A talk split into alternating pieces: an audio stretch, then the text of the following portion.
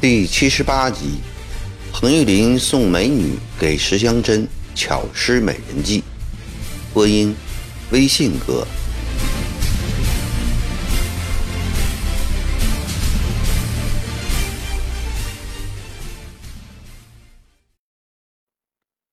五天以后，从中路进军的塔罗七千人马，一路顺利的来到武昌城下。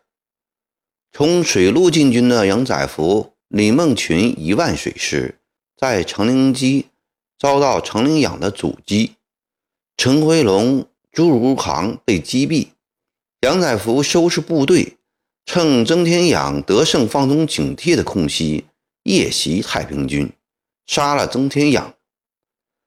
水师突破洞庭湖，此后便顺流东下，没有遇到大的阻力。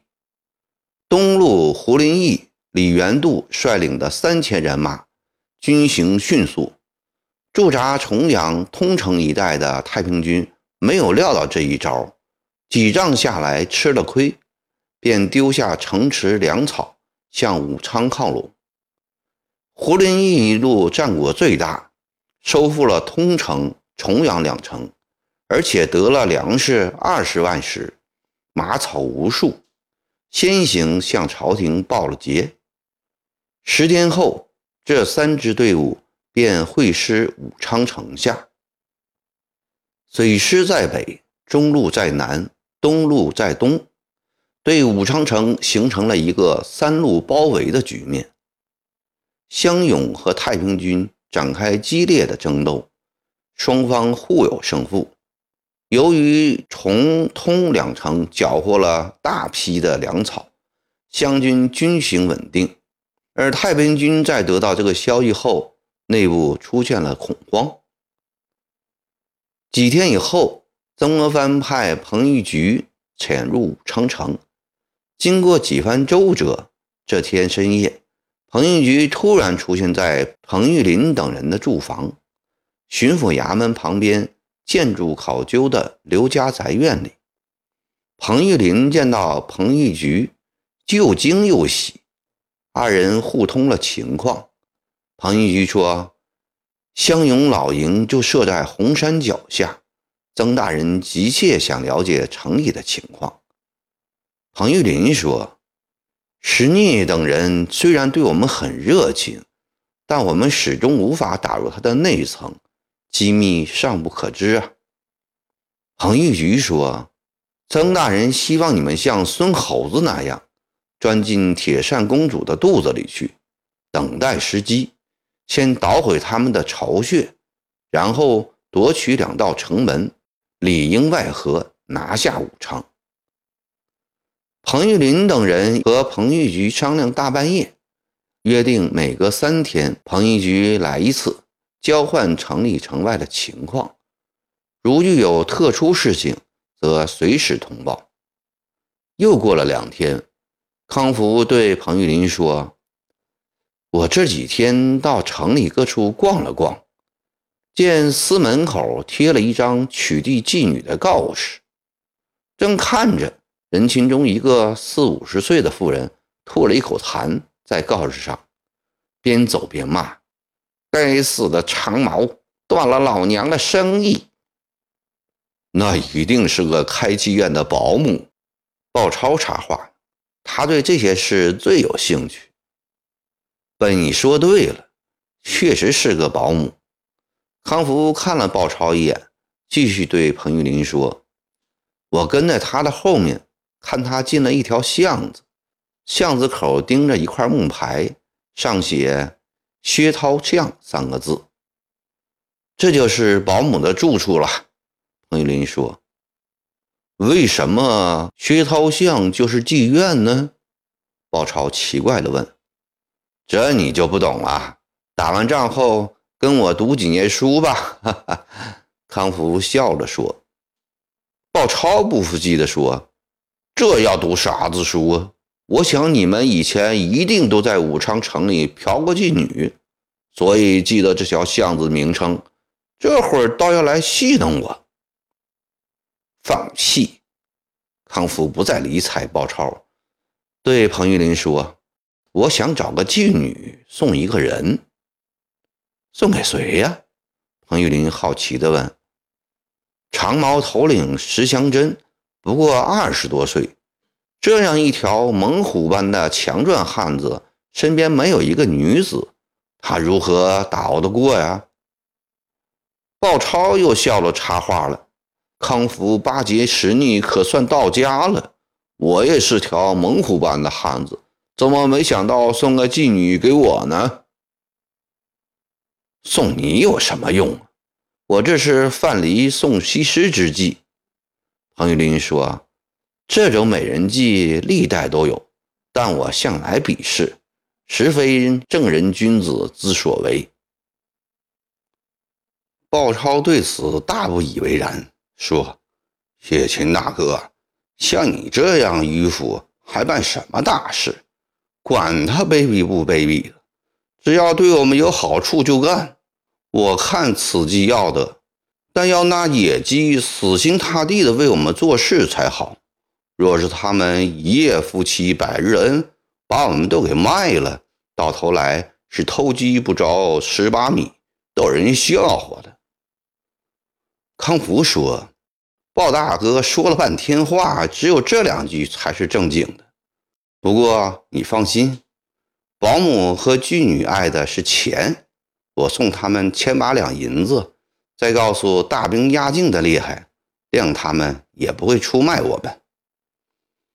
彭玉麟说：“为了打武昌，就违心行一次美人计吧。听说长毛纪律很严，男女不能混杂，除开伪天王和东北异株伪王可以妻妾成群外，都是夫妻不能同房。”违者杀头啊！石逆怎么可以公开娶一个女子呢？此事还要从长计议。康福低头深思片刻，想出了一个主意来。第二天傍晚，彭玉林来到西征军总部，对石祥珍说：“石将军，彭某今日备薄酒一杯。”请将军您赏光。石祥珍问：“今天是什么日子？你请我的客？”“哦，今日是在下见旦，借将军虎威争色。”“好，我向足下恭贺了。”石祥珍爽朗地笑着说，说着便和彭玉林出了大门，来到刘家宅院。这里。已备下一桌丰盛的酒席，康福、鲍超穿戴一新。康福见石祥珍一人来的，便不戴眼镜。四人叙礼毕，坐下饮酒，大家谈谈笑笑，十分欢悦。过了一会儿，彭玉麟喊道：“婵儿，出来给石将军斟酒。”话音刚落。从里屋走出一个人来，石祥珍见来人虽是男子打扮，却极为纤小，走起路来袅袅婷婷，腰肢摆弄，就像一个女人。再看那人脸上细眉秀目，嘴如樱桃，越看越不对劲儿。常儿见石祥珍目不转睛地看着自己，便径直朝他走来，嫣然一笑。两只眼睛水波粼粼地望着石香珍，似乎含着千种柔情、万般蜜意，把个石香珍弄得心乱如麻。斟完酒后，彭玉麟说：“婵儿，给石将军唱个曲儿吧。”婵儿回到里屋，抱出一个琵琶来，大大方方的坐在酒席边。将琴轻拢慢拨，轻轻喉咙，唱出一曲小燕的《临江仙》。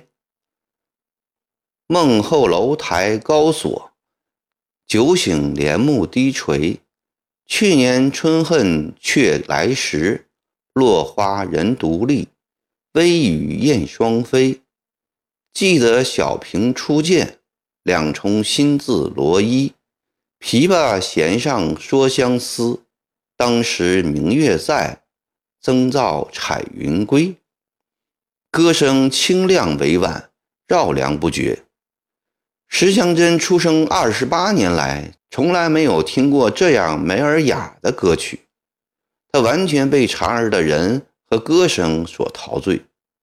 鲍超嚷道：“长儿啊，方才那个曲子好听是好听，就是不大好懂啊。石将军是刀枪堆里的英雄，谅他也不爱听这种文绉绉的曲子。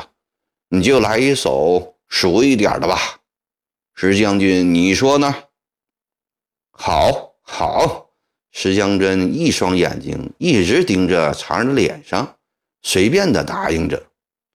只听见蝉儿又唱开了：“傻酸角，我的歌，和快黄泥儿捏咱两个，捏一个你，捏一个我，捏得来一似活脱，捏得来同床歇卧，将泥儿捣碎，找水儿从何过？”再捏一个你，再捏一个我。哥哥身上有妹妹，妹妹身上也有哥哥。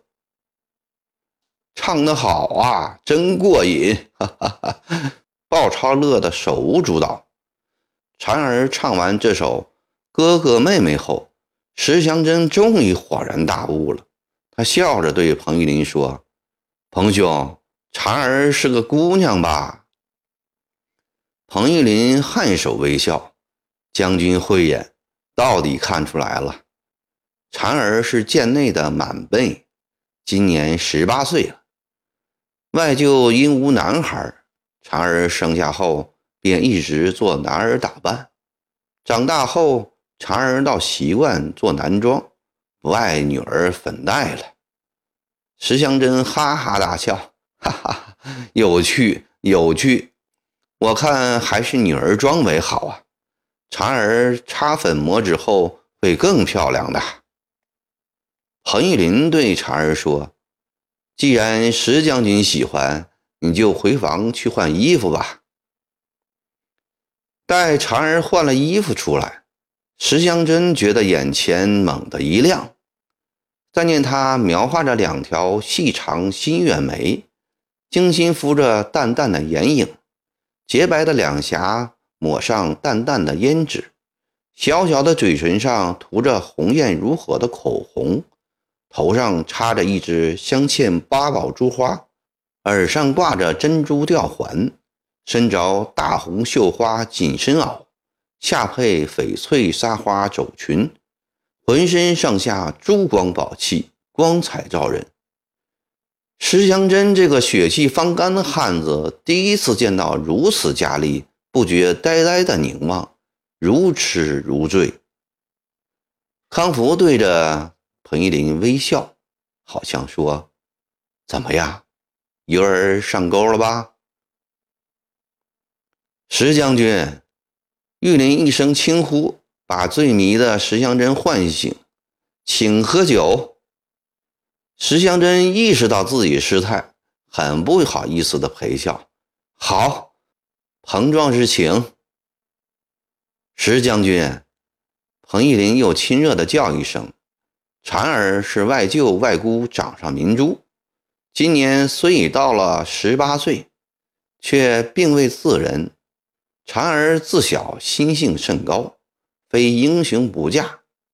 今天我看他如此顺从将军之意，脱下男子装，换上女儿服，一定是看上将军了。婵儿与将军倒真是天生一对儿，地造一双啊！